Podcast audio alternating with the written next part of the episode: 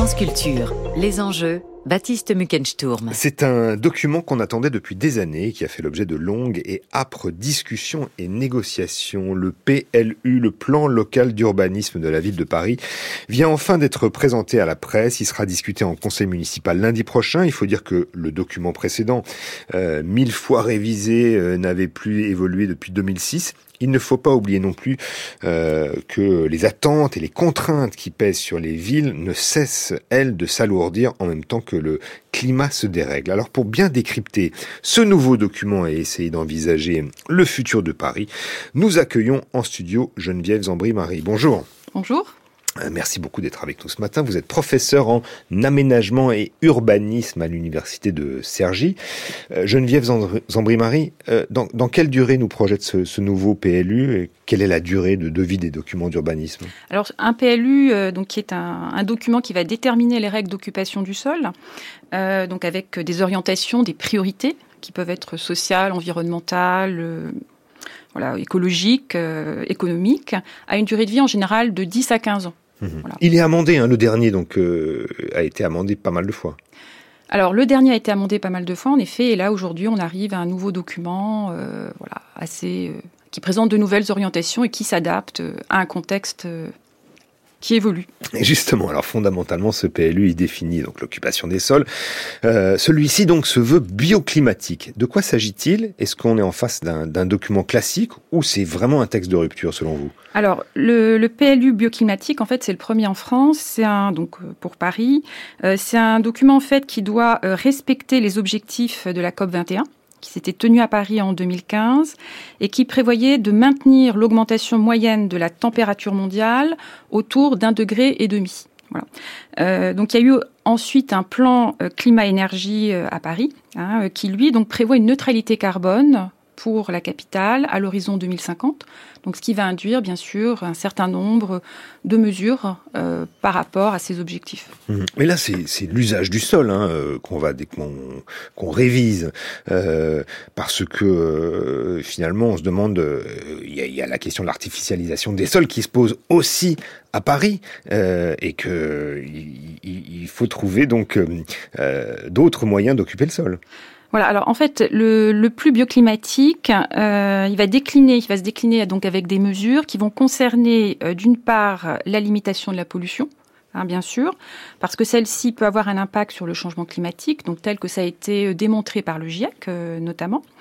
Et puis, euh, ce PLU bioclimatique va aussi décliner donc des mesures de sorte à limiter, à essayer de limiter les effets du changement climatique sur la vie en ville, sur le bien-être, sur euh, bah, la, vie des habitants en milieu urbain qui peut se révéler euh, plus difficile en cas d'événements climatiques particulièrement intenses. Vous pensez les, les grosses chaleurs, les Par exemple, extrêmes? Voilà, c'est le genre d'événement qui pourrait survenir euh, avec ou qui peut survenir avec donc le, le changement climatique, ce sur quoi donc le GIEC insiste notamment, c'est-à-dire ces événements climatiques extrêmes un peu plus intenses et aussi qui peuvent être plus fréquents. Mmh. D'une manière générale, qu'est-ce que vous avez aperçu dans ce PLU parisien qui, justement, euh, euh, vient euh, se, résoudre cette question du climat? Alors, il y, a différentes mesures. Donc, les, premières qui donc s'attachent à limiter la pollution. Hein, donc pour, pour les années à venir, bah, ça concerne notamment les matériaux et méthodes de construction. Hein, des, bâtiments, de la réhabilitation donc des bâtiments, parce que c'est plutôt ça qui est envisagé. Donc des matériaux et des méthodes de construction qui euh, doivent avoir un impact carbone faible. Euh, ça concerne aussi notamment euh, pour les projets de plus de 1000 mètres carrés la production d'énergie renouvelable, donc intégrée au bâtiment. Ça peut aussi concerner par exemple doublement des surfaces des locaux vélos de sorte à encourager un report modal vers ces modes, ce mode doux. Ça peut concerner euh, la logistique urbaine. Euh, ça peut également concerner, euh, par exemple, ce qu'on appelle la ville du quart d'heure, c'est-à-dire le renforcement de la proximité de services de santé, de services d'équipement public, de commerce de proximité, de sorte à limiter notamment les déplacements un peu longs en voiture et à inciter les personnes à utiliser plutôt les, transports en commun, le vélo, euh, la marche à pied, etc. Mmh. Voilà. Et puis, il peut y avoir d'autres mesures aussi, donc qui, elles, sont davantage enfin, destinées à limiter les effets du changement climatique pour les habitants. Donc ça peut être notamment la, la, végétalisation, donc sous la forme, par exemple, euh, bah, de, de, parcelles en pleine terre, euh, sous la forme aussi de la compensation qui fait que quand on abat un arbre, on doit en replanter un, et surtout limiter euh, l'abattage des arbres. Et des toits aussi. Hein. Alors la végétalisation, bien sûr, des toits terrasses, des balcons, la création de parcs, voilà, différents donc éléments de végétalisation. Pourquoi? Parce que la végétalisation, elle permet donc notamment euh, bah, de renforcer euh, l'évapotranspiration des plantes, donc de générer euh, de l'eau dans voilà dans l'atmosphère et donc de rafraîchir un petit peu plus l'ambiance urbaine. Ça veut dire que les projets qui seront soumis à la mairie de Paris doivent effectivement intégrer tout ce que vous venez de dire, ou en tout cas une bonne partie, parce que c'est, faut pas l'oublier, c'est la mairie qui accorde les permis de construire. Voilà, donc c'est la mairie qui a cette qui a cette compétence, et donc bien évidemment les différents projets qui sont envisagées doivent euh, s'inscrire dans, euh, dans ces priorités. Hum. Alors l'autre question majeure, c'est celle du logement à Paris. Et là, c'est un peu la, quadrature du cercle, Geneviève Zambri-Marie, parce que est-ce qu'on peut encore construire à Paris?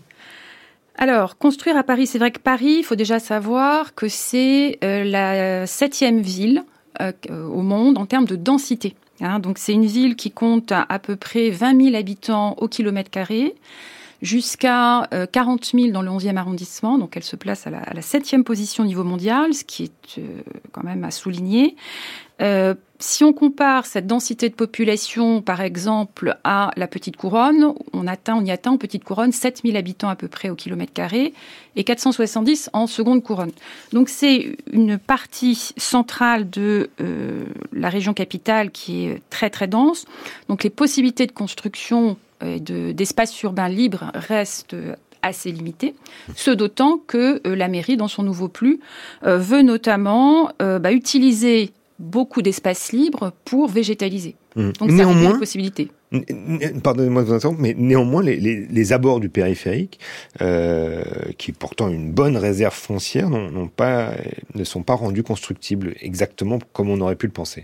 Voilà, alors pas constructibles, puisque l'idée actuelle, hein, c'est euh, notamment bien de, de végétaliser, euh, de créer un espace donc euh, sportif, ouvert au public, hein, naturalisé si je puis dire, pour la population.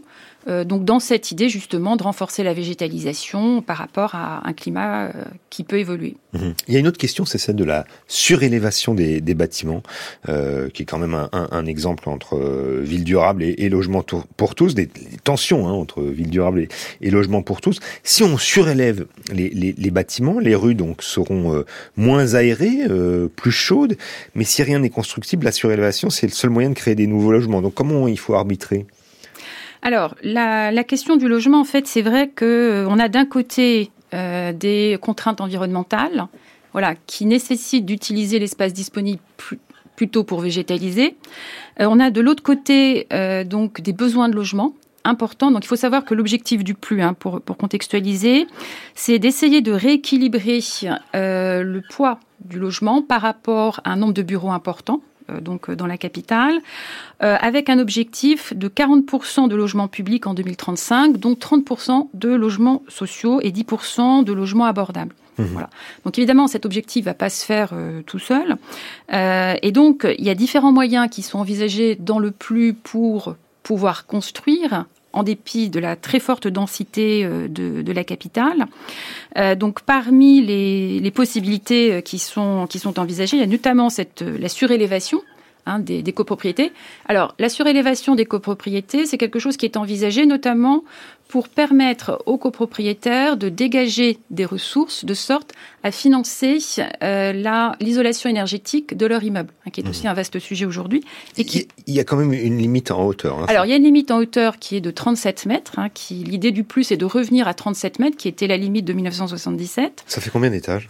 Oh, ça fait à peu près largement euh, euh ouais, une 10-12 euh, 10-12 étages. Hein, Quand même. voilà, oui. Donc voilà, c'est pas c'est pas non plus euh, c'est pas des grandes tours, mais c'est pas non plus euh, voilà du, du, bâti haussmanien. Euh, donc cette surélévation c'est une des possibilités, mais il peut y en avoir d'autres. Hein. Il y a d'autres possibilités qui sont inscrites dans, dans le plus. Donc on a notamment par exemple la réhabilitation. Hein, qui est envisagée, puisque l'idée aujourd'hui, c'est d'éviter de démolir pour reconstruire, puisque c'est très polluant, et c'est plutôt de réhabiliter les, le bâti existant qui est qui a une comment dirais-je, qui émet davantage, enfin moins euh, de pollution. Mmh. Euh, voilà, donc il y, a différents, euh, différents euh, mesures qui sont envisagées, ou le pastillage, ou encore. justement, donc euh, il y a le logement social, la question du logement social et comment faire en sorte qu'il y ait une répartition du logement social qui soit plus équitable parmi tous les arrondissements parisiens, parce que jusqu'aujourd'hui, ce sont plutôt l'est parisien, c'est plutôt les arrondissements de l'est parisien qui sont qui ont davantage de logements sociaux que le sud de Paris. Visiblement, dans le nouveau PLU, il y a des mesures pour encourager euh, les, les, arrondissements du Sud, notamment le 6e, le 7e, mais aussi une partie du 8e arrondissement, du 17e et du 16e arrondissement, d'avoir plus de logements sociaux. Et pour le coup, effectivement, vous venez de le dire, il y a cette, cette idée du pastillage d'immeubles. Alors de quoi s'agit-il? Il euh, faut que vous nous l'expliquiez. Alors, le, pastillage, en fait, ce sont des, emplacements réservés dans le plus. Hein, euh, donc qui vont concerner un certain nombre d'immeubles, un certain nombre de constructions, euh, ces immeubles ou constructions devront accueillir euh, un certain pourcentage de logements sociaux ou abordables ou encore d'équipements. Mmh. Mais il y a une liste d'immeubles qui a été établie. Voilà, il y a hein. une liste d'immeubles. On était à 400 euh, dans le précédent plus. Aujourd'hui, on est à 1000. On était à 300, pardon, dans le précédent plus. On est à 1000 aujourd'hui. Et donc, les propriétaires de ces constructions euh, devront respecter euh, ces, ces, réserves, hein, puisqu'on appelle ça donc une, une réserve, en cas de changement de destination du bien, euh, en cas euh, notamment de cession ou en cas de restructuration lourde.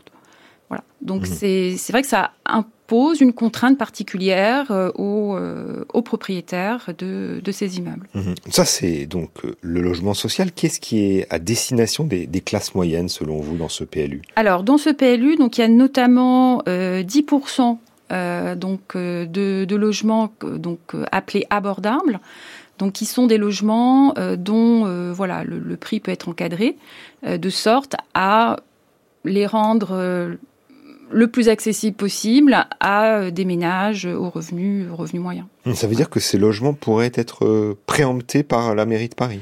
Alors, l'idée, si vous voulez, c'est que... Et à destination des classes moyennes? Alors, ce qui est, ce qui est envisagé aujourd'hui, c'est que si les propriétaires des 1000 constructions concernées ne pouvaient pas, ne souhaitaient pas donc euh, voilà, dans les diverses conditions qu'on a énumérées, euh, créer donc du logement social et des équipements publics dans leur dans bâtiment.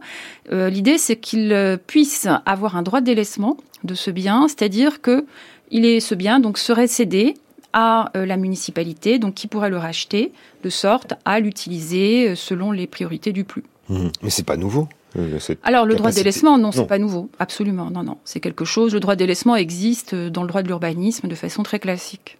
Et c'est très usité? Alors, c'est usité. Il n'y a pas forcément de statistiques hein, sur euh, ce euh, sur le droit de délaissement. c'est une possibilité permise aux collectivités locales dans leur plus. Donc, pour voilà faciliter la réalisation de projets d'urbanisme qui correspondent aux priorités locales, en fait. Mmh. Il y, a un point néanmoins, c'est que la mairie euh, n'a pas décidé de, remettre la main sur les logements euh, transformés en, Airbnb. Alors, la, mairie, en fait, euh, dans le, dans le projet de plus, il y a actuellement donc une mesure qui consiste à interdire hein, donc l'inscription donc comme logement Airbnb de courte durée ah. de nouveaux logements donc dans les zones en tension. Donc, ce qui est une mesure assez classique euh, dans les villes qui aujourd'hui souhaitent limiter l'impact euh, de l'activité Airbnb. Hein. Euh, voilà, puisque en fait la, problématique d'Airbnb, c'est surtout que ça gèle finalement la disponibilité de logements pour la location pérenne, pour les habitants voilà permanents d'une agglomération. on sait aussi donc par diverses recherches que ça fait augmenter les prix des loyers, ça fait aussi augmenter les prix de vente Mhm. des biens. Au cœur de Paris, hein, Alors au cœur de Paris, mais dans d'autres villes, hein, c'est un phénomène assez classique. Euh, et par conséquent, donc ça fait que les euh, ménages à revenus moyens euh, ou modestes, etc., euh, ne peuvent pas accéder facilement à des logements euh, dans les zones, notamment centrales, où Airbnb se développe. Et en même temps, euh, la mairie de Paris est un peu partagée parce que ça procure aussi euh, des revenus à la ville, le Voilà. de tourisme. Voilà, c'est ça. C'est-à-dire que y a, ça procure en effet des revenus à la ville, ça, ça amène des touristes, donc dans une ville extrêmement touristique. Euh, ça génère évidemment euh, des recettes commerciales pour les commerçants. Euh, voilà, il y a différents avantages économiques, mais en même temps, euh, évidemment, un impact important sur euh, les conditions d'accès au logement euh, de la population locale. Mhm. Vous diriez en conclusion, euh, Geneviève Zambry-Marie, que, que ce PLU, c'est quand même une rupture par rapport au plan d'aménagement de Paris des années 60-70, où quand même euh, il- le bitume, l'automobile était euh, prioritaire. Alors, il est certain qu'on n'est plus du tout dans la même logique euh, d'aménagement, euh, voilà, euh, planifié, on va dire, hein, de façon top-down, c'est-à-dire où voilà, les pouvoirs publics décident de, grands projets. Euh, on est dans un- une démarche différente, hein, qui est aussi reprise par d'autres villes européennes.